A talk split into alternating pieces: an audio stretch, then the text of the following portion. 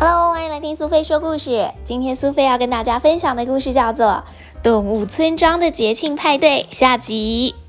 文 Poka，图 Tai Para，小光点出版。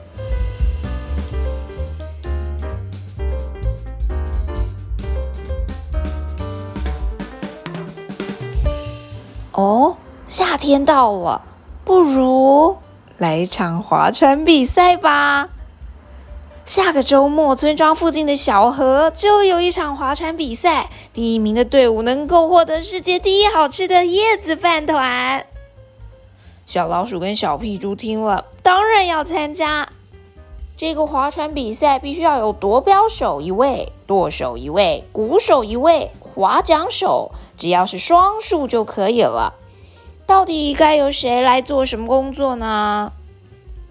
时间来到了划船比赛的日子，不知道为什么龙叔叔今天的装扮特别不一样，上衣跟裤子都有缤纷的波浪图案，连头发还特别梳理了一番。大家都笑他爱漂亮，连参加比赛都要做造型。没想到正式比赛的时候，他们飞快的一溜烟的就抢先所有人。抵达终点，因为龙叔叔几乎是自己飞在河面上的。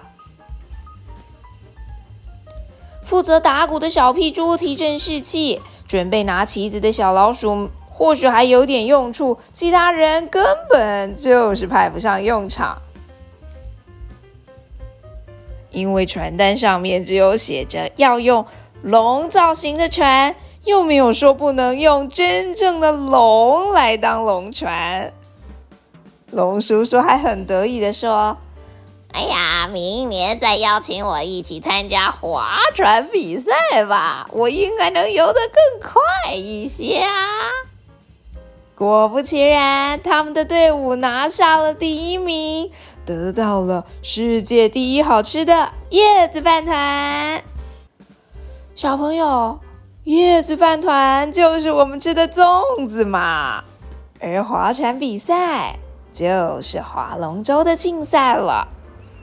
端午节除了龙舟跟粽子之外，也有香包，里头放的是艾草、薄荷、白芷、川穹、檀香、肉桂等等，能够防蚊、驱除湿气，有的人还认为能够辟邪呢。端午节的时候。我们可能还会立蛋呢。至于喝雄黄酒、挂艾草菖蒲，也是用来驱赶蚊虫、蛇、净化空气等等的。下次的端午节，你也试着自己做做看吧。这是一个真实发生的故事，在阿飘会出现的这个月份，千万不要晚上出门。我的老天爷啊！原来是杨小弟、汪汪、小屁猪跟小老鼠阿蛇，在小小的房间里面开着鬼故事大会。这么说来，我妈妈跟我说过，阿飘会出现的这个月，千万不能在半夜的路上唱歌，特别是吹口哨。以前他就是这样，结果发现他的影子从一个变两个，两个变三个，跑好远才把阿飘甩掉。汪汪颤抖的说，就好像是自己遇到的一样。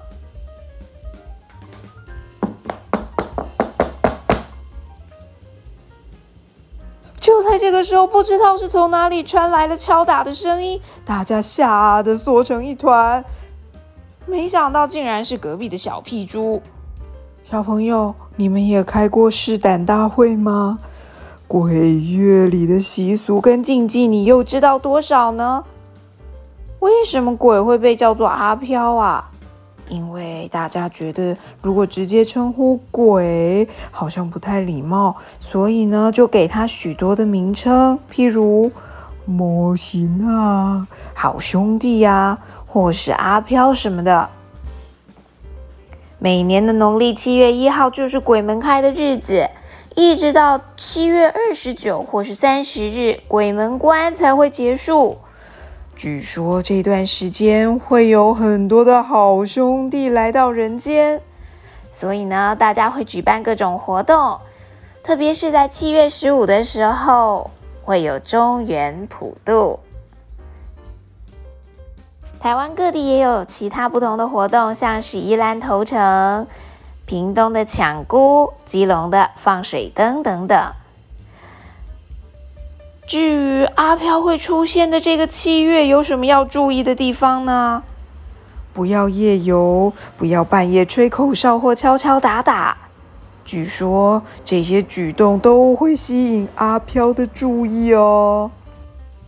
中原普渡的时候，也有许多需要小心的地方，像是不能跟小屁猪一样偷吃要给阿飘的食物，或是踩到要烧给他们的钱。农历七月的这段时间，在我们的社会有许多习俗跟禁忌，不管你是不是相信阿飘的存在，这些传统习俗都是希望我们用不同的方式尊重各式各样的生命哦。七月结束了之后，就是八月到来的时间了。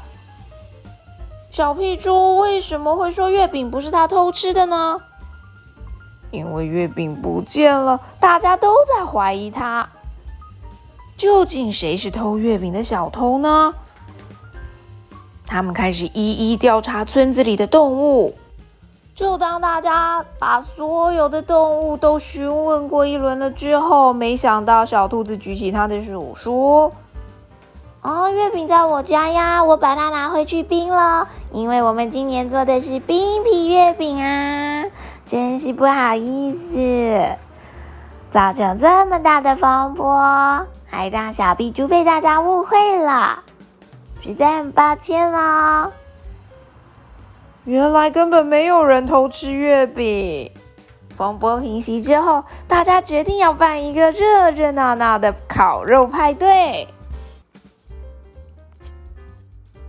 小朋友，你是不是也参加过中秋节的烤肉派对啊？除了边吃月饼边赏月之外，我们还会吃柚子，并且聚在一起烤肉。到处都能够闻到炭烤的香味，不管是家里呀、公园啊，真的是很符合中秋节团圆的意义呢。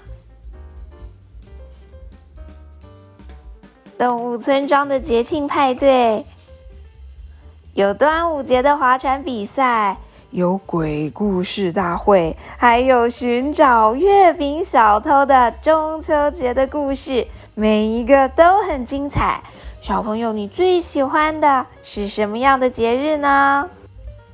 欢迎你跟苏菲一起分享哦。